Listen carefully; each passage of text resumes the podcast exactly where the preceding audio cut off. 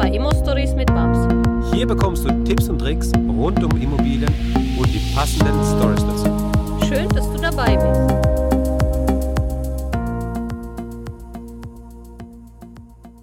Hallo Babs. Ja, hallo Max. Wie geht es dir, Babs? Ja, mir geht's gut. Wir haben heute Sonnenschein und es ist toll und daher alles gut. Immer wenn wir reden, hast du Sonnenschein oder wir. ja, Schon mal aufgefallen. Gell, Ja. genau. Okay, Babs, ähm, wir haben ja in der letzten Folge, also letzte Folge, das war die aller, aller, aller, allererste Folge, das war die Folge null. Da haben wir ja uns einfach nur im Café getroffen, wollten eigentlich nur ein bisschen plaudern über das Podcasten und sowas. Und äh, im Endeffekt waren wir irgendwie drei Stunden oder sowas da gesessen und haben dann zwei Minuten aufgenommen. Ja, das hört man auch, dass man im Hintergrund das Café hat. Aber wir wollten jetzt hier starten mit der ersten Folge und in der ersten Folge ist es natürlich für alle interessant. Ähm, ja, wer ist Babs? Was macht Babs und wieso sollte ich Babs zuhören? Ja, genau, gute Frage. Also wer bin ich? Ich bin eine Unternehmerin, ähm, die sich ähm, seit Jahren darauf spezialisiert hat, ähm, Immobilie aufzubauen. Ich habe in eigenem Bestand jetzt um die 300 eigene Wohnungen. Ähm, es sind mal mehr, es sind mal weniger, aber in der Regel ähm, haben wir die 300, die wir auch dann halten und verwalten. Ähm, ich führe mehrere Unterne äh, Unternehmen, internationale äh, sowie im nationalen Bereich.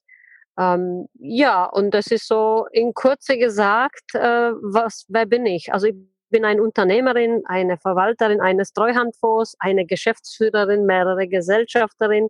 Und ich glaube, dass ich auch Unternehmen mit, äh, also Unternehmerin mit Leib und Seele bin. Ich liebe Ja. das Unternehmerdasein. Ich bin seit viele, viele Jahre schon selbstständig. Und ich bin auch dazu noch eine Mama von meinem mittlerweile sechsjährigen Luca, Ja, worauf ich sehr, sehr stolz bin. Die unter uns, die wissen, wie es ist, wenn man Kinder hat und ein Unternehmen aufbaut und dazu noch alleinerziehend ist, hm, weiß, dass es wirklich eine riesige Herausforderung darstellt. ja. Ja, Genau. Ähm, waren jetzt die einleitenden Worte von dir. Es ist ja schon mal wahnsinnig, ja, wenn man hört, alleinerziehende Mama mit über 300 Einheiten irgendwo.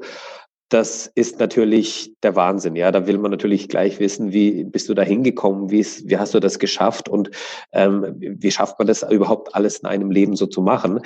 Bevor wir aber da nochmal tiefer einsteigen, ja, würde ich gerne mal zurückspulen und so ein bisschen auch mal das beleuchten, wo du herkommst und wie du aufgewachsen bist. Ja, ähm, wo kommst du her und was sind so deine Wurzeln? Ja, ja, also ich bin in Tschechien geboren, in wunderschöne Pilzen. Das ist ja der Bierstadt, kennt ja wahrscheinlich Ja. jeder. Bin dann in äh, Karlsbad groß geworden. Wir sind dann mit äh, sechs, da war ich sechs Jahre alt, mit meiner Mama in die Berge, ähm, ja, damals war Kommunismus quasi mit umgezogen worden, da mein Vater nach Wien ähm, ist und damit wir quasi politisch verfolgt waren. Es war damals eine sehr schwierige Zeit. Hm. Und damit äh, bin ich quasi in einem Dorf, ich sage immer ohne Straße, nur mit Nummer groß geworden. Sieben Kilometer von der, von der ostdeutschen Grenze, also wirklich in Niemandsland. Ähm, das war natürlich sehr, sehr schwierig, ja. Da ist man wirklich abgeschnitten, weit weg von der Welt. Man kriegt überhaupt nichts mit. Äh, Ausreisen für uns war unerreichbar, ja, weil durch die politische Verfolgung dürftest du aus der Republik überhaupt nicht raus. Hm. Und ich bin so quasi mit meiner Mama alleine äh, auf diesem Dorf so von sechs bis 13, 12, 13 gewesen. Und wie war das für dich? Also ich meine, du warst sechs Jahre alt, als äh, wo ihr dann auf einmal politisch verfolgt wart. Das hat, das kriegt man ja, also als Sechsjährige kriegt man das ja auch komplett mit, ja. Ähm, wie war das für dich damals? Das hat sich ja bei dir einiges geändert an dem Leben. Wie hast du das damals wahrgenommen? Wie hat es, wie hat es für dich angefühlt? Also ich meine, das fühlt sich sicherlich schrecklich an für jede äh, Kind, das sowas miterleben muss. Man hat äh, quasi Erinnerung für sein ganzes Leben, was Mhm. man man kriegt es einfach nicht mehr weg. Ich meine, da kommen natürlich eine äh, SEK-Einheiten mit einem Kalaschnikow und führe dich in irgendeinem Haus, wo du gar nicht weißt, welcher schlägt gerade und was ist gerade passiert. und warum ist der Regime so, wie er ist. Mhm. Ähm, und das hat mich schon sehr, sehr geprägt. Also dieser kommunistische Führungsstil hat mich mal geprägt. Ich äh, bin dann später nach Deutschland gegangen. Das war auch einer der Gründe, wo ich viele, viele Jahre nicht mehr in die Republik eingereist bin, weil ich einfach mal so geprägt war, Mhm. dass ich gar nicht mehr zurück wollte. Aber das prägt sehr. Also das prägt sehr, dass der Vater quasi nach Wien ist. Er dürfte nicht mehr zurück, er dürfte nicht mehr anreisen, wir dürften nicht raus, also zu ihm. Wir haben Mhm. uns viele, viele Jahre gar nicht gesehen. Da war ich dann recht, äh, glaube ich, schon erwachsen, wo er wieder zurück könnte oder zurückgekommen ist.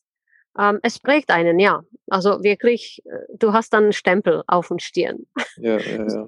in dem Sinne, dass die Kinder, die du um dich herum hast, die wollen mit dir nicht ähm, befreundet werden, weil die haben, die Leute haben Angst. Du bist politisch verfolgt. Das kann sein, wenn ihre Kinder mit dir spielen, die kriegen in kommunistische Partei Probleme. Also das war schon nicht einfach für mich als Kind. Ja. Und ähm, war das dann bei euch, wo du dann allein mit deiner Mutter warst, Geldsorgen? Also habt ihr Geldsorgen gehabt oder wie, wie, wie habt ihr dann finanziell das Ganze dann gemanagt? Also es war sehr, sehr schwer.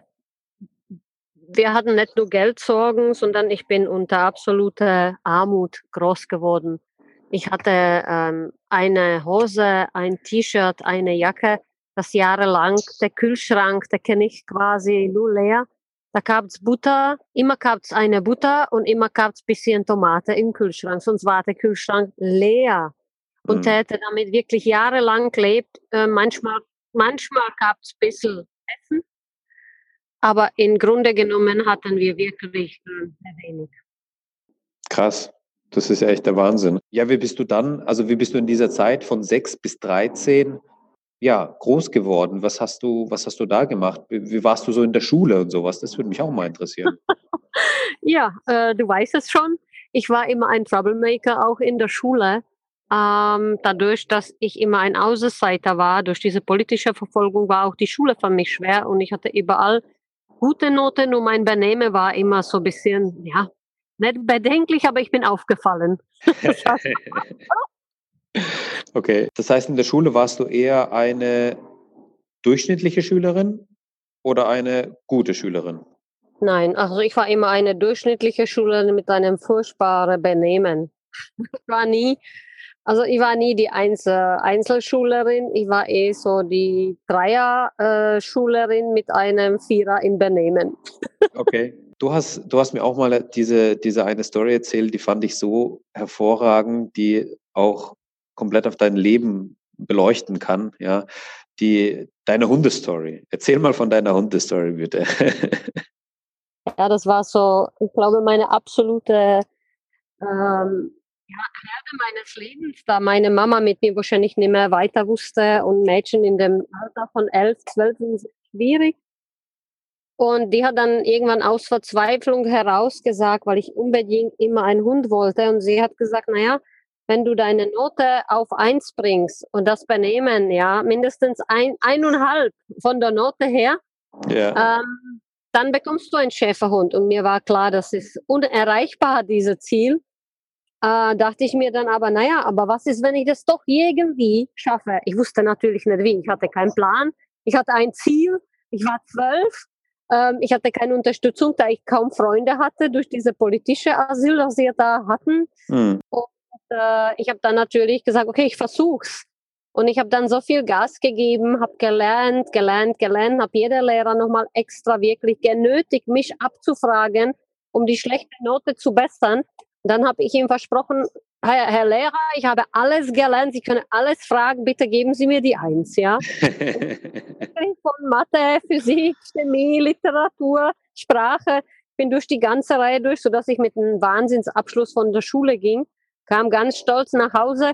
Meine Mama musste natürlich den kürzeren ziehen. Sie hatte mir dann tatsächlich einen Schäferhund kaufen müssen. Ja, ja. das war der erste ein Wahnsinnserfolg für mich als kleines Mädchen. Das war unerreichbar und auch das Hund. Das war damals richtig teuer, so ein Welpe mit Papiere und Stundestamm und also das war für uns schon ein ganz großes Kino und für mich ein riesiger Erfolg. Und meine eigene Mutter dachte, naja, das kann sie mir schon versprechen, schaffe ich ja eh nicht, ja. Und das sieht man bei dir, finde ich, ganz, ganz oft ja, in deinem Leben. Du hast ja ein Ziel gehabt und hast dir das Ziel gesetzt und bist, hast nicht nur das Ziel erreicht, sondern bist sogar meilenweit drüber, über dem Ziel gewesen. Ja, also du hast es nicht nur dein äh, Schäferhund dann gehabt, sondern du hast ja auch wirklich Meisterschaften damit gemacht, ne? Ja, also ich bin dann also eben von dem mit dem kleinen Schäferhund Welpe bin ich dann zu Oma umgezogen. Da war ich mal zwölf und äh, oder zwölfeinhalb und musste natürlich erste zwei Jahre richtig hart trainieren. Bin dann zum Hundeschule und Hundeplatz, wurde dann irgendwann Vereinsmeister, Kreismeister, habe dann alles gewonnen, was man so gewinnen kann, wusste gar nicht, wie das geht, ja. Und dann kamen natürlich die professionellen Trainer, haben mich in der Kreisliga abgeholt, haben gesagt, wow, riese Talent, die muss tschechische Meisterschaft laufen. Und schwuppdiwupps war ich mit äh, gerade mal 15 Jahren eine der jüngsten Teilnehmerin in tschechischer Meisterschaft in Hundesport. Hm. Da röst du natürlich mit einem, mit einem Stadion, der ist voll mit, was weiß ich, Tausende von Menschen. Ich weiß nicht, wie viel da reinpassen. Aber ich würde sagen, das war unglaublich für mich. Ja, ich wusste gar nicht zu dem Zeitpunkt, wie kommst du da eigentlich wieder hierher? Was machst du hier? Und die Anforderungen waren so wahnsinnig hoch. Ja, ähm, und das war für mich ein, ein riesiger Erfolg. Also ich habe dann tatsächlich drei Jahre lang äh, jedes Jahr die tschechische Meisterschaft der Jugend mitgemacht bis 18. Zu dem Zeitpunkt war dann meine Hündin schon sechs. Da gehe sie aus der aktiven Zeit auch fast in die Rente oder in der Zucht, die Hündinnen, die, die, mhm. die Schäferhunde. Mhm. Und dann habe ich äh, nicht aufgehört, aber ich habe mich dann entschieden, äh, nach der Periode mit Oma, meine elektrotechnische Schule hatte ich fertig gemacht dass ich dann einfach nach Deutschland äh, möchte und bin dann natürlich mit einer Tasche und wieder ein paar Schuhe, ein paar Hose und eine Jacke mit 100 deutsche Mark. Ich hatte nicht mal Geld zurückzufahren. Das war echt verrückt, echt verrückt. Ja. Ich hatte nichts, keine Kreditkarte, keine EC-Karte, so wie man es heute bei den Kindern kennt, ja. Kein großer Background. Alle dachten, die ist komplett verrückt, die kann doch jetzt nicht weg. Und ich habe es gemacht. Ich bin einfach wieder mal gesprungen mhm. ins Ungewisse und habe mich aufs Bus gesetzt und bin dann nach Karlsruhe gefahren und stieg äh, 1997 dort aus dem Bus raus, ohne alles. Das war mein Anfang in Deutschland. Wahnsinn, Wahnsinn, Babs, das ist echt der Wahnsinn. Mhm. Nochmal, nochmal einen kurzen Schritt zurück. Du hast gesagt, die, die Zeit bei deiner Oma. Ähm, wie war die Zeit bei deiner Oma? Wie, wie hat dich deine Oma auch geprägt? Also ich dachte immer, die Zeit mit meiner Mutter ist hart, bis die Oma kam. Die Zeit mit der Oma war eindeutig noch härter. Okay. Äh, sie hatte natürlich noch weniger Geld. Äh, das Thema war alles noch schwieriger. Ähm, ich kannte beispielsweise überhaupt kein Fleisch. Wir, wir, wir hatten alles im Garten gehabt und haben dann Kartoffeln gegessen. Da gab es also eben sechs Tage die Woche Reis und Kartoffel. Und, aber immerhin, es gab was zu essen. Ja, mhm. Und das hat mich schon sehr geprägt, diese Zeiten. Wenn man unter solche brutal arme Zustände groß wird, sind viele Dinge, sei es ganz klein, sei es ein Auto, ja. Mhm. Für mich war ein, ein Auto, ein normales Auto wie Golf oder Audi oder Volkswagen unerreichbar, Max. Und aus den Bedingungen, wo ich da lebte mit meiner Omi, mhm. unerreichbar. Hast du damals schon geträumt und hast du den Traum gehabt, da rauszukommen und ähm, einfach ein anderes Leben zu leben? Ja, ich habe den Traum schon immer gehabt. Ich habe natürlich gesponnen und einmal, das weiß ich noch ganz genau, hat der Oma gesagt, Oma, ich komme einmal und wenn ich dann nach Deutschland gehe, dann komme ich und kaufe mir ein großes Audi. Und ich hatte sie natürlich dann mit 23 Jahren schon gehabt, A8, 4,2 Quattro. Und die Oma wusste gar nicht, welche schlägt. Da komme ich aus Deutschland in eine schwarze riese Limousine und sage, Oma, weißt du damals, weißt du noch? Ich hab's doch gesagt. Und jetzt guck, da ist sie doch meine Limousine. Ja. Oma war das sowas von egal. Diese Menschen, die haben ganz andere Werte, ja. ja. Aber ich, für mich war das ein absoluter Wahnsinn. Ich habe alle meine Träume und Ziele, die ich damals aus dem Nichts heraus, also mhm. ich betone wirklich mit nichts, du träumst quasi nur und weißt, das ist für mich so weit weg, so unerreichbar. Und ich habe das tatsächlich alles geschafft. Das ist äh, wow, ja. Aber ich glaube, dass dieser Background mich tierisch geprägt hat. Diese Armut, diese äh, schwere Zeit. Ich hatte halbes Jahr, quasi halbes Leben, hatte ich nichts gehabt. Wirklich nichts. Also eine Schuhe, die hatten Löcher. Ich, ich lief mit einer Tonschuhe, die haben Klebeband drin gehabt, ja. Mhm.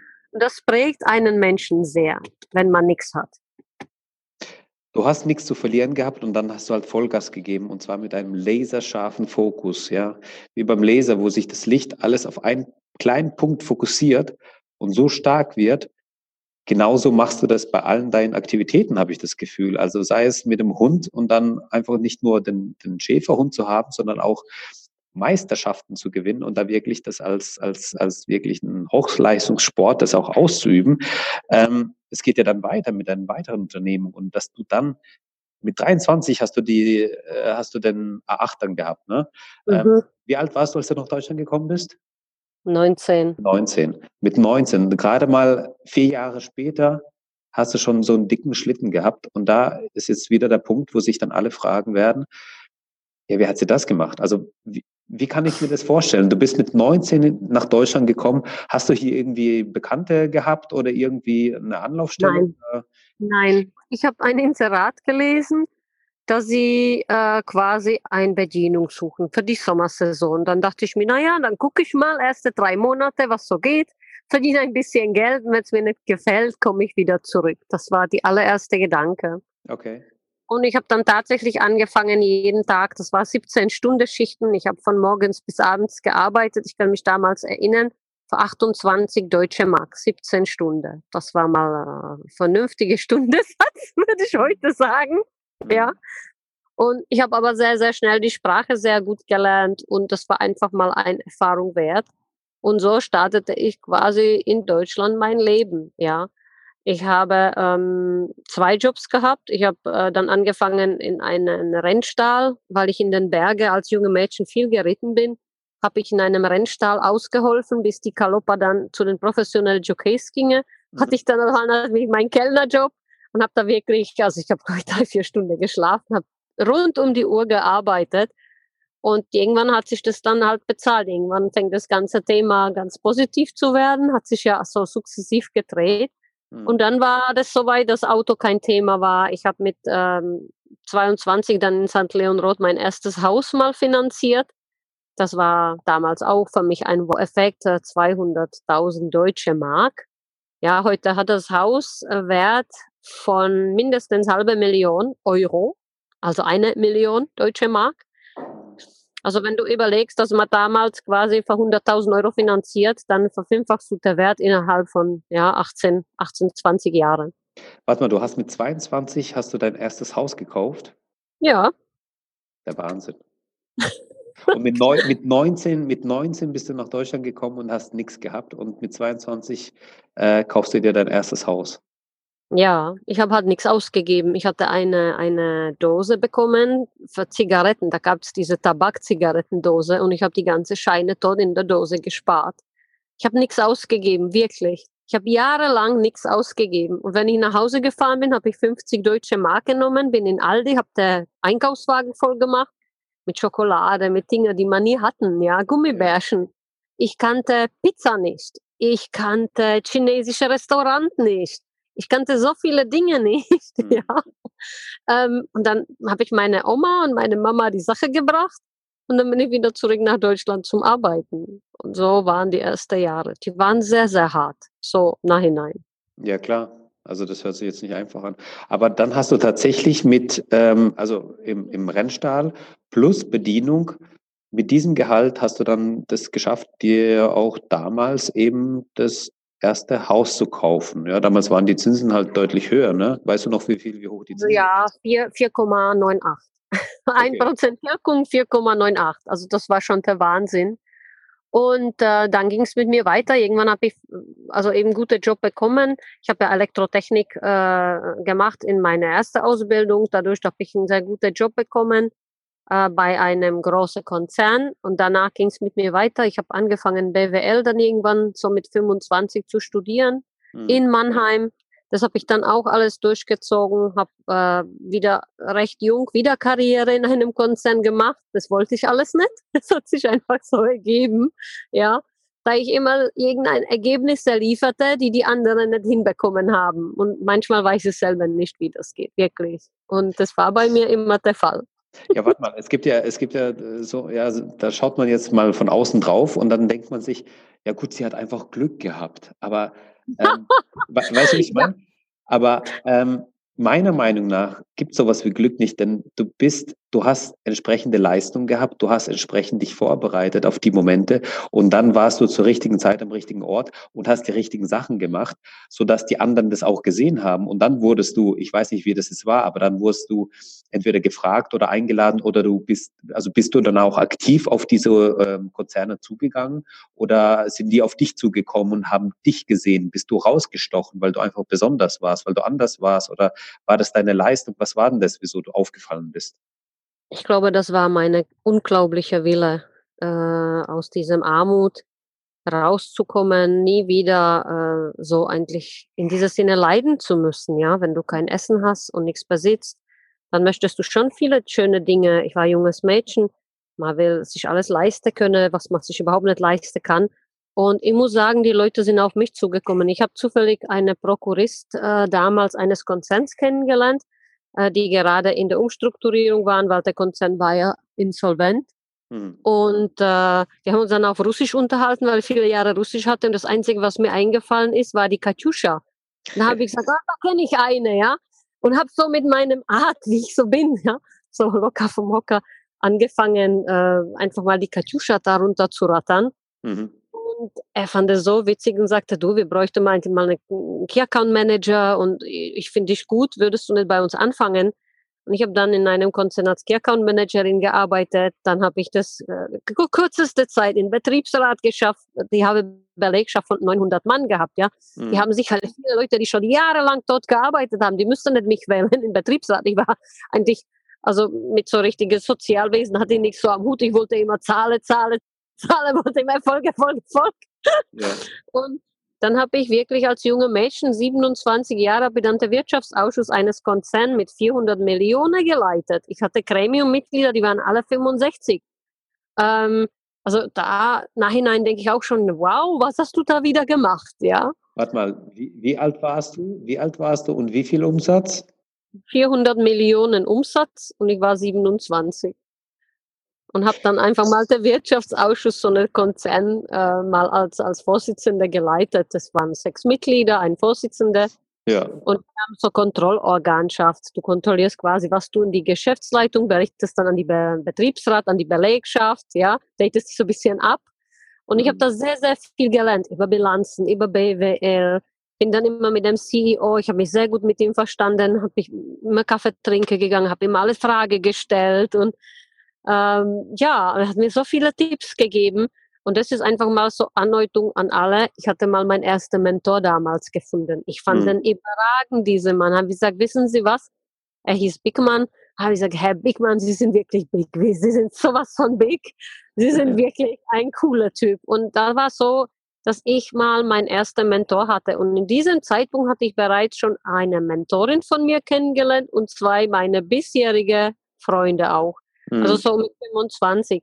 Und ich habe mich dann jahrelang, bis heute, ich war jetzt vorgestern mit einem sogar Kaffee trinken, der kennt mich schon wirklich, da war ich 23. Mhm. Ähm, und ich habe mal so viele Mentoren um mich herum gehabt, die mich jahrelang begleiteten, mir Tipps gaben, mich hielten in schwierige Zeiten.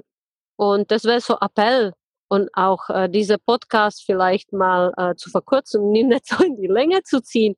Leute, ihr braucht alle einen Mentor. Wenn mhm. ihr erfolgreich sein wolltet, ist es so Typ von mir, man braucht gute Mentoren und die hatte ich mal. Durch meine Art, durch meine Vita, durch meine Wissensgier. Ich war wirklich super wissensgierig. Ich wollte alles wissen. Ich hatte auch das Glück, dass das Konzern sich in die Immobilienbranche bewegt hat. Also wir haben äh, Verwalter betreut, Wohnungswirtschaftsgesellschaften. Mhm. Und da war ich quasi schon immer in der WOWI. Also WOWI ist ein äh, kurzer Begriff für die Wohnungswirtschaft. Mhm. Bewegte mich auch in der Wohnungswirtschaft, kannte natürlich, natürlich alle Hausverwalter und die Genossenschaften. Und äh, zufällig, dadurch kannte ich auch Privatleute, die dann Bestände besaßen von 100 Wohnungen und mehr. Und ich dachte, wow, mhm. das ist ja der Wahnsinn. Und genau das will ich auch. Und dann war eigentlich mein Leben mit diesem eine Kundesegment und dieser Moment, wo ich gesehen habe, Privatbestand, das war, der Moment hat es bei mir Klick gemacht, es war alles entschieden. Und mein gesamtes Leben richtete sich quasi wie der Laser, wie du schon sagst, der ja. eine Richtung. wenn ich irgendwann groß bin, wenn ich es irgendwann geschafft habe, habe ich auch 100 Wohnungen. Das war mein Lebensziel. Ja, ich habe Ja. ihn wieder verdreifacht, weitgehend übertroffen. Ich muss sagen, ich bin kein Großunternehmerin oder habe äh, so viele Mitarbeiter. Wir sind ein relativ überschaubare Team von elf Festangestellte plus 20 Leute, die so zuarbeiten, Anwälte, Berater, Steuerberater, Consulter, Finanzierer. Also ein kleines Team, aber ich wollte nie groß werden. Also ich wollte nie 1000 Einheiten oder 30.000 Einheiten oder ähm, mir wurde Job angeboten, da hätte ich eine Genossenschaft der Stadt Karlsruhe als Geschäftsführung leiten sollen. Äh, würde ich nie annehmen, weil äh, für mich ist wichtig, dass man das kleine, feine behält, dass der Work-Life-Balance stimmt, dass ich Zeit für mein Kind habe. Ja, das so kurz zu mir, wer ich bin, was ich so gemacht habe. Ähm, ja, Den Punkt würde ich jetzt auch nochmal gerne aufgreifen, dann war es mir zugespielt. Ähm, bei dem allen, was wir jetzt gehört haben über dich, bei den, bei den ganzen jetzt schon interessanten Stories, darf man nicht vergessen, und das finde ich, das ist auch nochmal ein sehr, sehr großer Punkt. Du bist auch Mama, ja, und Mama sein bedeutet auch äh, eine Verantwortung haben für, für, für jemand, für jemand anderes, für sein eigenes Kind. Wie kriegst du das alles unter einen Hut? Bei uns ist es jeden Tag ein Krisenmanagement, seit Luca auf der Welt ist. Eigentlich seitdem ich schon wusste, dass ich ähm, schwanger bin, dass es doch geklappt hat, dass ich jetzt meinen Sohn bekommen darf, war das für mich klar. Also Management, äh, Konzernleben, ähm, das Privatjet fliegen und äh, also eben das wird es nicht mehr geben. Da muss es andere Richtung gehen. Und ich habe mein Leben komplett umgekrempelt. Ich habe bei einem Schweizer Konzern zu dem Zeitpunkt gearbeitet, habe dann gesagt, Leute, ihr seid alle total cool, aber ich höre jetzt auf. Und dann dachten die alle, hä? Unsere beste Pferdestall, das macht jetzt Witze. Und dann rief mich aus Hongkong ein, ein sehr, sehr bekannter Vermögensverwalter an, für den ich gearbeitet habe und sagte, Babs, ich habe gehört, du willst aufhören, das geht ja doch gar nicht. Da habe ich gesagt, Marc, ähm, das ist so, ich möchte nicht mehr, ich bin schwanger und ich möchte mein Leben neu ausrichten. Und da entstand quasi die Idee zu consulten, Mhm. ähm, Kunde zu betreuen im Immobilienbereich, für die äh, vielleicht auch Projekte zu suchen oder es mit denen zu machen, für die aufzubauen, so zwischen eins und zehn Wohnungen. In der Regel können sie nachts zehn selber laufen, auch wenn sie sich bei dir nochmal updaten. Die kommen immer wieder zurück mit einem Update, so wie ich zu meinen Mentoren immer wieder immer vorkaloppiere und date mich auch bei denen ab. Ja, mache ich immer noch, heute noch, ja. Ja. Und würde ich auch nie aufgeben, weil das einfach wichtig ist, dass man die Perspektive auch ähm, quasi aus der anderen Ecke sieht. Ja. Einmal Ecke rechts, einmal Ecke links, einmal die Perspektive von oben und dann sagst du, okay, bin auf dem richtigen Weg, weiter geht's. Ja, Also ja. es ist nicht einfach. Es ist gerade in Deutschland ist das Problem, wenn man heute alleinerziehend ist mit einem Kind, dann also würdest du von der Sozialschicht eigentlich abgestempelt. Sozialverfall und Ja. alles andere geht nicht. Ich bin, glaube ich, der lebende Beispiel, dass auch eine alleinerziehende Mama mit einem kleinen Sohn sehr, sehr erfolgreich sein kann und würde sehr gerne auch viele Frauen Mut geben, dass sie einfach es tun können. Ja. Tun müssen, tun sollen, nicht für uns. Als Mutter, für unsere Kinder. Eben. Das ist die Zukunft. Und für ihn mache ich das. Ich stehe jeden Tag für meinen Sohn auf. Ich gehe jeden Tag so hart arbeiten für ihn. Und ich bin sehr, sehr froh, dass ich ihn habe, auch wenn Deutschland als Alleinerziehend wirklich die Hölle ist. In jeglichem Bereich. Von steuerlichen Bereiche angefangen bis Betreuungsbereiche bis die Schule. Also man kann das wirklich lang ziehen. Es ist sehr schwer, wenn beide Eltern da sind, aber als Alleinerziehende ist es jeden Tag so ein richtiges Risikomanagement.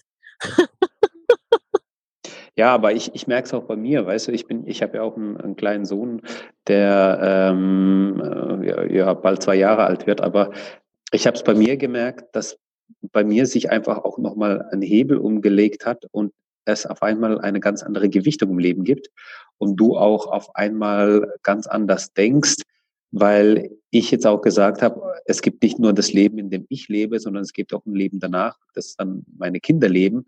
Und da will ich, da habe ich auch irgendwie eine gewisse Verantwortung oder zumindest spüre ich die, zumindest habe ich die und will da jetzt auch meinem Kind etwas bieten können. Ich, ich, ich fühle mich da auch in der Verantwortung dafür. Und das hat man vor dem Kind einfach nicht gehabt. Ja, da bist du irgendwie, hast du das für sich, für, für dich selbst gelebt. Und ich finde es so toll, wie du auch zeigst, dass ja, dieses, dieses, diese Gedanken, denn viele haben, ah, ich habe jetzt Kinder, ich kann nicht, Punkt, Punkt, Punkt. Ja, ich habe Kinder, ich kann jetzt nicht. Nein, also da kann man sich davon verabschieden, also geht nicht, gibt's nicht.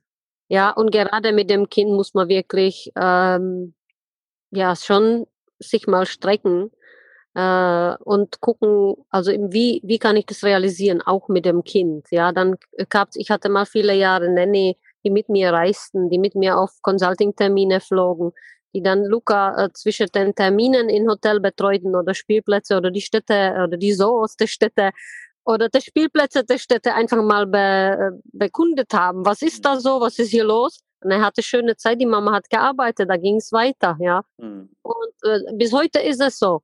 Er ist sehr, sehr oft bei den Terminen dabei. Er ist bei den Rechtsanwälten dabei, bei den Steuerberatern dabei. Er kennt unsere Anwälte so gut wie alle. Ähm, du weißt, ich manage einen Treuhandfonds. Man sagt es einfach so. Man managt einen Treuhandfonds. Ja, ähm, das ist dann die hohe Kunst der Diplomatie, wenn man nicht mehr die Sache in Privatvermögen hat und die Gesellschaftsstrukturen endet und sagt, komm, ich mache eine Stiftung, eine Familiengenossenschaft oder einen Treuhandfonds äh, mit dem sofortigen Nachlassregelung. Das habe ich alles schon jetzt gemacht. Mhm. Und das ist auch Thema für viele weitere unsere Folgen.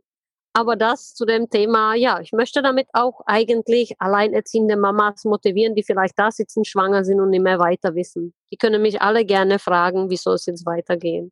Genau. Und wenn Sie dich fragen wollen, dann können Sie dir auch gerne eine Nachricht schreiben. Und zwar ist die E-Mail-Adresse babs.immostories.de. Oder wenn, wenn, wenn du auch eine Frage an mich hast, kannst du auch gerne mir schreiben. Ja, das wäre dann max.immostories.de. Und äh, wenn ihr auch so ein bisschen über mich was hören wollt, äh, was ich so für einen Background habe oder ja, was ich so mache, ich habe noch einen anderen Podcast, der heißt Bauherr werden. Ja, schaut da auch mal gerne vorbei. Da geht es um eine andere Zielgruppe, nicht Investoren, sondern die Zielgruppe sind ja, Häuslebauer, denen ich als Architekt helfe mit Tipps und Tricks rund ums Bauen im Endeffekt. Und da habe ich auch so eine Folge, wo ich ein bisschen was zu mir sage, wo ich herkomme und so ich das mache, was ich mache. Also gerne da reinhören. Und Babs, ähm, du hast es schon mal gesagt in dieser Folge, aber der Tipp, den du dann hast in dieser ersten ja. Folge, was also, das? Ist der wichtigste Tipp meines Lebens war auch das größte Glück. Da muss ich wirklich sagen, da hatte ich tatsächlich Glück, äh, Menschen zu treffen, die Mentoren für mich waren und nicht ein Jahr oder zwei, die mit mir 20 Jahre lang schon durchs Leben gehen die für mich in schwere Zeiten da sind. Äh, weißt du, nicht nur die gute Zeiten. Die Mentoren sind da, um dich zu begleiten, wenn dann ein bisschen was aus der Bahn fährt, ja. Wenn äh, schwierige Zeiten kommen, wenn die Banker nicht so wollen, wie du das gerne hättest in den Investorenbereich. Dafür sind Mentoren da und das ist auch die Message aus unserer ersten Folge. Wer ist die Babs? Ja, also ich bin ein Unternehmerin mit 300 eigene Wohnungen und ich kann euch erst ein ganz guter Typ geben. Such euch eigene Mentoren Mentoren, die mit euch durch das Leben ge gehen, die euch die Kraft geben, einfach mal eure Ziele zu verwirklichen und lasst euch nicht aufhalten. In diesem Sinne, Max. Genau. Wir hören uns, wir hören uns das nächste Mal äh, zu dem Thema ja. Mentoren. Da machen wir gleich weiter. Und ich danke dir für diese schöne Folge, Babs. Ja, vielen Dank, Max. Bis dann. Mach's Tschüss. Gut. Ciao. Danke, dass du uns zugehört hast. Wenn du eine Frage hast, dann schreib diese gerne mit einer Bewertung bei iTunes. Diese werden wir dann auch vorlesen. Wir danken dir und hören uns dann beim nächsten Mal.